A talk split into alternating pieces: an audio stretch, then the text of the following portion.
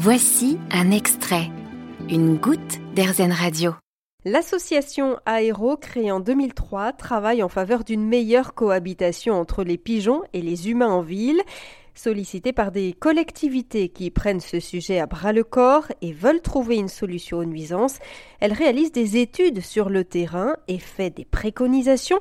C'est ce qu'elle fait actuellement à Bordeaux. Didier Lapostre, président de l'association Aéro. Euh, la méthodologie, si vous voulez, c'est d'aller sur, sur la ville, quand c'est une ville comme Bordeaux, on couvre l'ensemble de la ville avec nos bénévoles.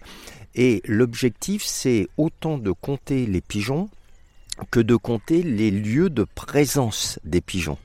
Euh, souvent, on dit, dans notre étude sur Paris, on a mis en évidence qu'il n'y avait pas 100 000 pigeons comme euh, l'imagerie populaire le, décrivait depuis des, dizaines d'années, mais qu'en fait, il y avait 23 000 pigeons. Aujourd'hui, notre chiffre est reconnu euh, de tous. Donc, 23 000 pigeons à Paris, mais c'est pas le chiffre le plus important.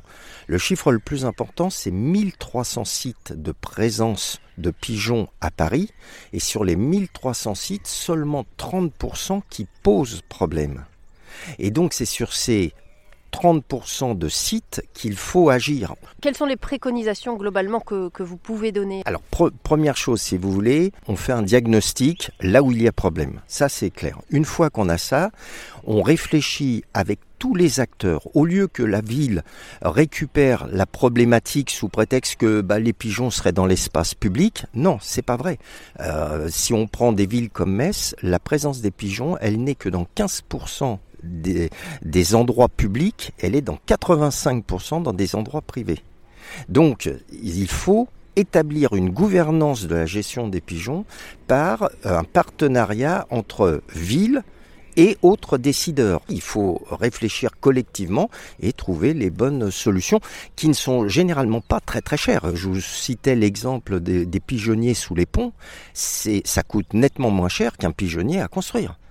Est-ce qu'il y a des préconisations à faire auprès des habitants? Alors, nous, ce qu'on a développé, c'est euh, ce qu'on appelle des missions de conseil et de médiation. C'est-à-dire qu'une personne subit des nuisances, elle s'adresse au service de sa ville, et là, d'entrée, c'est prendre en charge la nuisance subie par la personne.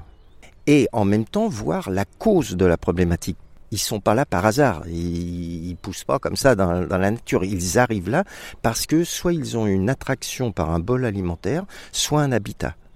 Donc à partir de là, euh, on, trouve euh, les, les, acteurs responsables entre guillemets. On engage un dialogue avec euh, ces nourrisseurs pour pouvoir avec eux voir ce qu'on appelle les bonnes pratiques de nourrissage et les mauvaises pratiques. Si le nourrisseur fait attention là où il donne, et sans causer de nuisance, alors non seulement lui, il peut faire les choses tranquillement, les pigeons sont mieux vus, et les, voisins ben, ne subissent pas de nuisance et tout le monde est content. Et on arrive à cette cohabitation avec cet animal. Est-ce que vous avez un exemple de, de bonne cohabitation? Bah, Écoutez, on est au parc bordelais. Moi, je vais vous dire, quand le soir vous venez, que la dame donne à manger, et que vous voyez, on a les photos, on a les vidéos, euh, quand vous voyez ces 100 ou 200 pigeons avec ces 50 peut-être canards, différentes oies, etc., que vous les voyez ensemble, et qu'autour il y a des bâtiments et que vous n'avez pas de nuisance sur les bâtiments, moi je dis cette personne-là, bah, elle est utile